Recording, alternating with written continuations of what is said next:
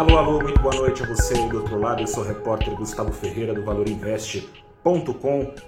Dia tenso, começa agora mais um saldo do dia, deste dia 24 de fevereiro de 2022. Dia tenso, como não haveria de deixar de ser. Tem guerra rolando, né? A invasão da Ucrânia, da, da Ucrânia pela Rússia. Antes o mercado brasileiro vinha até, de certa forma, colateralmente se beneficiando desse risco ainda, com realizações fortíssimas na Bolsa da Rússia e quem não queria diminuir a exposição de emergentes, realocando essas quantias para a Bolsa do Brasil. Com risco transformado em realidade, não teve jeito. O Ibovespa hoje chegou a ter uma queda de 2,6% no pior momento do dia as portas do mercado ficaram pequenas, né? Ficaram pequenas para quem queria sair das opções naturalmente já consideradas mais arriscadas, caso das bolsas de valores, e ficou pequena para quem queria entrar nas opções menos arriscadas, ou seja, câmbio, títulos. Mas ficou barato para o Ibovespa no fim do dia. O índice caía apenas 0,37%. Milagre que aconteceu, o milagre saiu da boca de Joe Biden, foi bem recebido pelo mercado o pronunciamento do presidente americano no final do pregão. Com isso, as bolsas americanas reagiram, reagiu parcialmente, pelo menos junto o Ibovespa. O dólar não teve jeito, o dólar falava aqui ontem, né?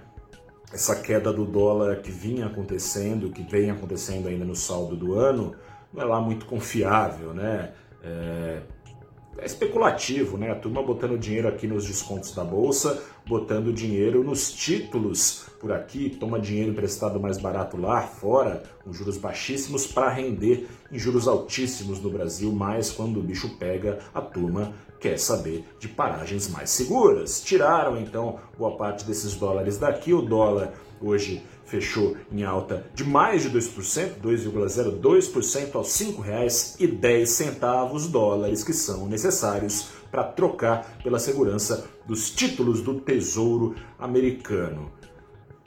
Resumindo rapidamente o que está em jogo, ainda tem muita incerteza, evidentemente, mas algumas certezas já vão sendo é, incluídas nos preços dos ativos inflação é a maior dessas certezas. Hoje o preço do petróleo chegou a disparar 8%, depois deu uma acalmada, justamente depois do pronunciamento de Biden, ainda assim fechou em alta. Caso se confirme o risco de diminuição da oferta de petróleo vindo da Rússia, vindo dos seus aliados da OPEP, o petróleo pode continuar escalando para onde vai a Selic. A depender de onde a Selic vai parar, para onde vai o crescimento. Fora a alta do petróleo e de outras commodities, tem o dólar. O dólar, caso engate aí um processo de alta, tem dois canais muito importantes para a inflação ser importada pelo Brasil. O que acontece? É, com o dólar mais caro, o real perdendo força, mais reais serão necessários pela indústria para a indústria e setor produtivo de maneira geral para importar matérias-primas, que por si só já estarão ficando mais caras em meio a interrupções de oferta. Canal duplo de inflação importada e repassada. Quando aumentam esses custos, evidentemente, repassada para aumento de custo final para as famílias brasileiras. No meio disso tudo, resumindo a ópera, esse é, novo problema que surgiu, né? não bastava a pandemia, esse novo problema que surgiu é um grande peteleco num efeito dominó. De mais inflação, mais juros e menos crescimento.